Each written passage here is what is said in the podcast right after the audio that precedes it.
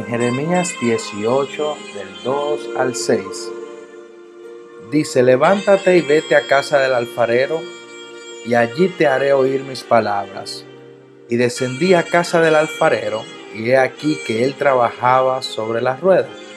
Y la vasija de barro que él hacía se echó a perder en su mano, y volvió y la hizo otra vasija según le pareció mejor hacerla.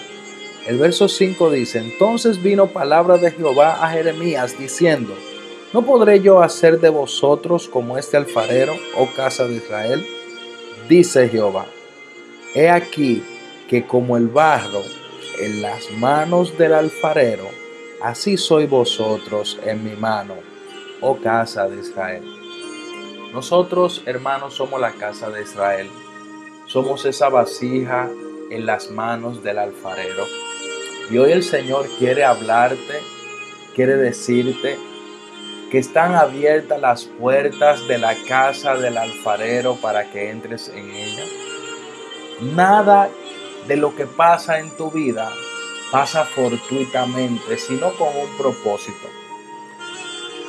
Las batallas, los problemas, las dificultades que tienes en tu vida no son por coincidencia. Están allí para que vayas a la casa del alfarero.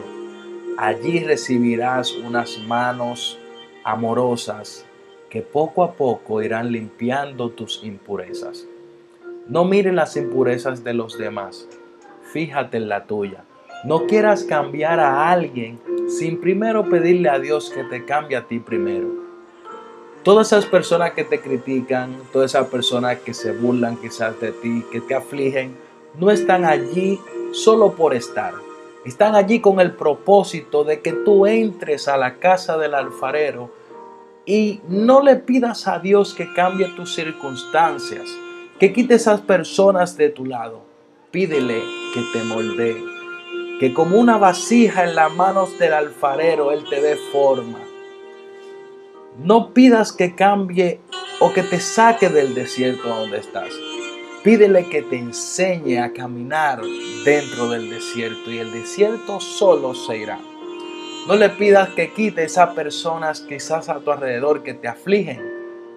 Dile que te ayude y te moldee a tu caminar y a tu reír aunque las personas a tu alrededor no lo provoquen. Al que te haga enojar, bríndale amor. Al que te ofenda, dale una sonrisa. Al que quizás quiera buscar problema contigo, dale también tu capa. Al que te pide que vaya una milla con él, pues ve tú dos. Pero siempre recuerda estar en la casa del alfarero. De allí vendrá tu paz, de allí vendrá tu crecimiento, de allí vendrá tu fortaleza. No espere que otra persona que te haya ofendido te pida perdón. Perdónala tú antes que ni siquiera esa persona te haya pedido perdón. Procura estar en la casa del alfarero y crecerás tan grande y tan rápido que tus adversarios no verán a la persona que ellos vieron antes, sino que verán una vasija renovada por las manos del alfarero.